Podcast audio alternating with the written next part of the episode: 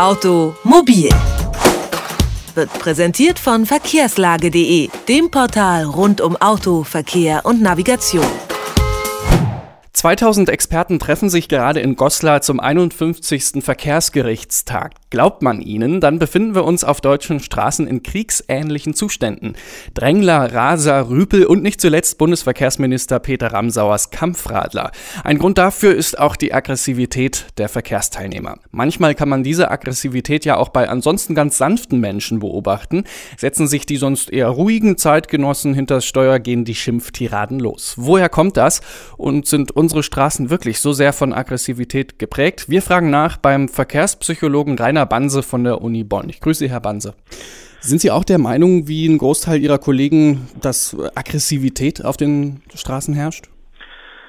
Ja, ich wundere mich ein bisschen, weil seit der Verkehrsgerichtstag dieses Thema, das sicher wichtig und interessant ist, auf, auf die Tagesordnung gesetzt hat, rauscht es sehr im deutschen Blätterwald und ganz viele Zeitungen schreiben voneinander immer die gleiche dürftige Information ab. Ja? Also die sachliche Grundlage für die Behauptung, dass Aggressivität ein unglaublich schwerwiegendes Problem ist in Deutschland, ist eigentlich sehr dünn. Es gibt eine Umfrage vom ADAC, dass sehr viele Leute das Gefühl haben, dass äh, sie aggressive Aggressivität beobachten und auch Opfer werden von aggressiven Handlungen und auch das Gefühl haben, dass es immer schlimmer wird.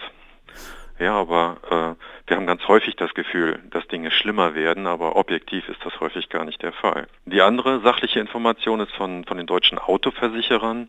Da wurde gesagt, äh, dass etwa ein Drittel der tödlichen Unfälle auf sehr gefährliches Fahrverhalten zurückgehen.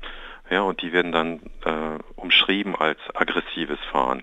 Aber ob das immer mit Aggressivität zu tun hat, das wissen wir eigentlich nicht. Ja, es gibt auch andere Gründe äh, für, für gefährliches Fahrverhalten. Das kann Risikosuche sein oder auch einfach Gedankenlosigkeit, Unaufmerksamkeit oder das Gefühl, dass man jetzt ganz wichtig ist und äh, einen dringenden Termin hat und deswegen das Recht, jetzt jemanden darauf hinzuweisen, dass er doch von der linken Spur bitte verschwinden möge.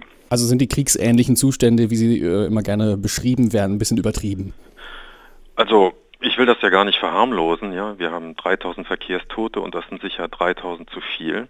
Äh, ähm, aber die Frage ist, ob das Problem nun wirklich mit dem Fahren am besten umrissen ist. Und daran zweifle ich.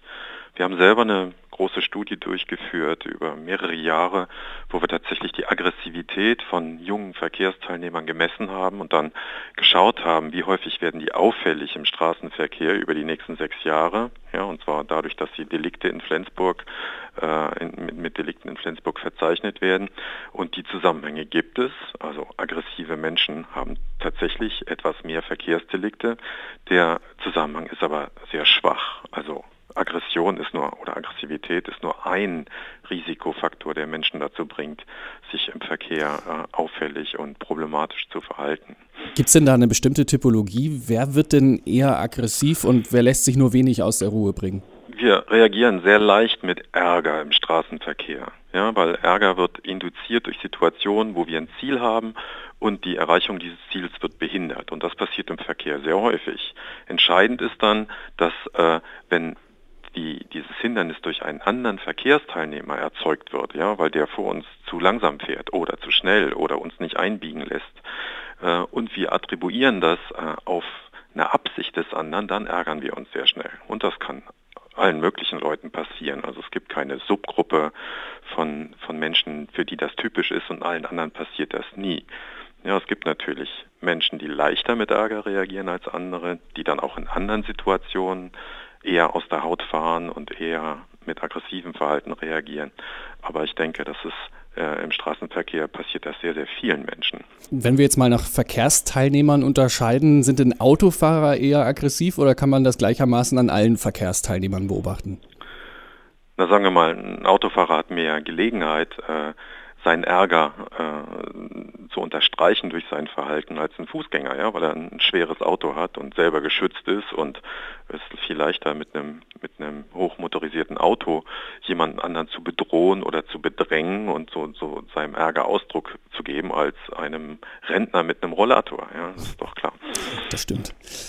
Wenn ich jetzt im Auto als Beifahrer sitze und bemerke, dass der Fahrer in Rage gerät oder einen Konflikt mit einem anderen Autofahrer, Radfahrer, Fußgänger gerät, gibt es da irgendwelche Tipps oder Deeskalationsmaßnahmen, wie man die Situation entschärfen kann? Na, was immer nützlich erscheint, den, den anderen zu beruhigen und äh, wieder ein bisschen äh, Selbstbeherrschung äh, ihm zu vermitteln, könnte man machen. Obwohl häufig ist das sehr schwer. Ja, es gibt ja auch in anderen Situationen, wenn jemand wirklich wütend ist und außer sich, dann ist es manchmal sehr schwer, den anderen zu beruhigen. Aber ich würde empfehlen, wenn Menschen wirklich dazu neigen, ständig so zu reagieren, äh, würde ich nicht mehr zu ihnen ins Auto steigen, weil das ist einfach sehr gefährlich. Jemand sozusagen wirklich dazu neigt, dann äh, kann man auch dadurch demonstrieren, dass man nicht bereit ist, sich immer in solche Situationen zu bringen. Soweit also Rainer Banse, Verkehrspsychologe an der Universität Bonn. Vielen Dank für das Gespräch. Vielen Dank. Automobil, jede Woche, präsentiert von verkehrslage.de.